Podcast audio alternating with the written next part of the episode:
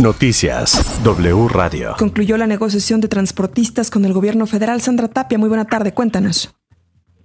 Areli, así es, te comento que ya está concluyendo justamente esta reunión que comenzó a las 10 de la mañana entre el titular de la unidad de gobierno de la Secretaría de Gobernación, William Sebastián Castillo, y Rafael Ortiz Pacheco, líder nacional de la Alianza Mexicana de Organización de Transportistas, AMOTAC, y es que ellos se reunieron en las oficinas de gobernación que se encuentran en Amazonas 62 en la colonia Cuauhtémoc. Hay que señalar que los transportistas pusieron en la mesa un pliego petitorio en el que en términos generales exigieron al funcionario de la CEGOP mayor seguridad en las carreteras y que frenen las extorsiones por parte de los elementos policíacos, pero también que se eh, reduzcan estos impuestos para el sector que transporta estos vehículos. Hay que señalar que estamos a la espera de que salgan los líderes transportistas y saber cuáles fueron exactamente los acuerdos que tienen ya con los funcionarios de la Secretaría de Gobernación y si estarán involucrados otros funcionarios u otras dependencias para alcanzar justamente este estos eh, acuerdos con los transportistas que hay que recordar que durante este martes eh, hicieron una serie de bloqueos en diferentes carreteras en el país para exigir estas estas necesidades que tienen a partir de la inseguridad en nuestro país. Así que estamos pendientes de la entrevista que tengamos una vez que salgan estos eh, representantes de la MOTAC y es el reporte que tengo hasta el momento, Arely. Gracias, Sandra. Estaremos pendiente en otros servicios informativos en W Radio. Buena tarde. El gobierno del presidente López Obrador reprobó en protección a periodistas, así lo advirtió la Asociación Civil Apartidista Signos Vitales. En más de tres años, la libertad de expresión y la seguridad para periodistas están en una situación crítica. En 40 meses de la administración de López Obrador, 33 periodistas han sido asesinados, 8 en lo que va de este 2022. En el sexenio de Felipe Calderón se reportaron 47 periodistas asesinados y 48 durante la gestión de Enrique Peña Nieto. Carlos Lascurain, director ejecutivo de Signos Vitales, dijo que para la elaboración de este reporte se encontraron con algunas dificultades como la actualización de datos. El aeropuerto de Santa Lucía no era la alternativa que México necesitaba. Máximo será un aeropuerto internacional de Pachuca. Así lo dijo en W Radio Enrique de la Madrid, analista y exsecretario de Turismo, hoy director del Centro para el Futuro de las Ciudades. Lograr que el transporte sea al menor tiempo posible y al menor costo posible. Ese es el reto hoy en día. Lo que se estaba construyendo en Texcoco es un hub. Esto es un centro logístico de distribución de qué?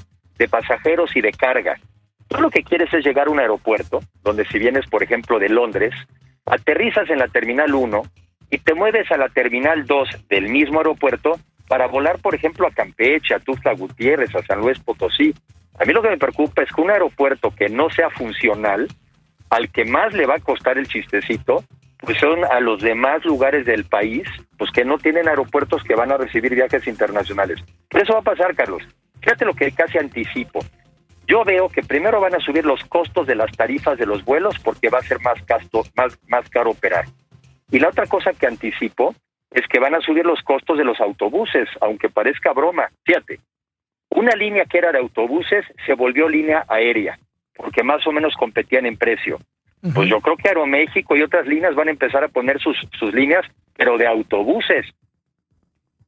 Por el momento dijo que no salen las cuentas, ni en vuelos, ni en inversión, ni en uso este aeropuerto de Texcoco, que lo estaba invirtiendo el gobierno, el gobierno lo pudo haber vendido y recuperado la inversión, lo pudo haber concesionado y recuperado la inversión. Era un gran negocio. Aquí he oído incluso que les va a llevar muchos años salir en punto de equilibrio.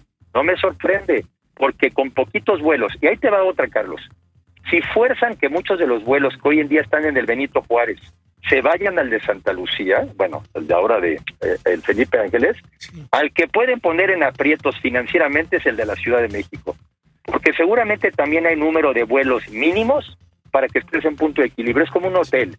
Debajo de ciertos cuartos ocupados no salen las cuentas.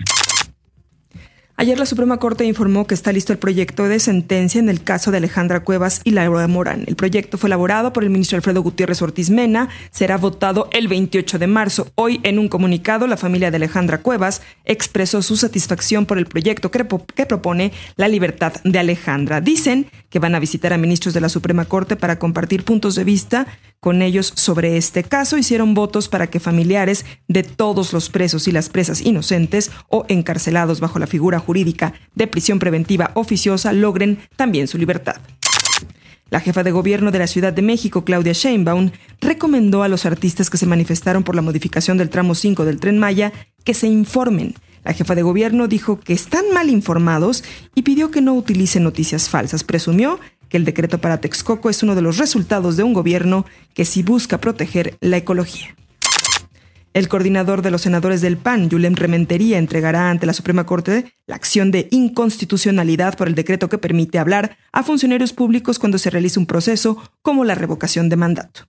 Me parece que es un verdadero atropello lo que se ha resuelto con esta interpretación indebida de la propaganda gubernamental, fuera de lugar, fuera de tiempo, en medio de un proceso electoral, pretendiendo además, para mí me parece muy peligroso, el poder llegar a sentar un precedente en donde algo que no les convenga solamente por tener la mayoría simple en ambas cámaras, lo puedan modificar y, desde luego eh, violentando la norma, en este caso la Constitución. Se informó este miércoles de la muerte de Madeleine Albright. Tenía 84 años de edad y fue la primera mujer en desempeñarse como secretaria de Estado de Estados Unidos. En un comunicado, la familia confirmó que Madeleine Albright murió de cáncer. Fue una gran operadora diplomática después de la Guerra Fría. Toda la información en wradio.com.mx.